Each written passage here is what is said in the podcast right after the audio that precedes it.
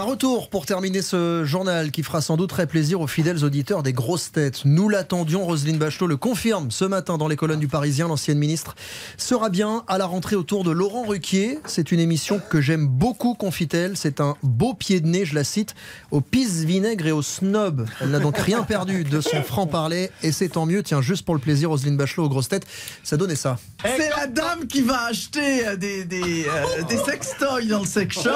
Elle fait son petit marché, puis elle dit j'en veux un vert, un jaune et un rouge. Ah ben, le gars lui dit bah oui, le vert je l'ai en stock, le jaune je vais le commander, le rouge je peux pas vous le vendre, c'est l'extincteur.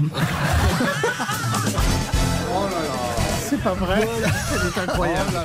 Voilà, Roselyne de retour dans les grosses têtes à la rentrée. Nous serons très heureux de la retrouver.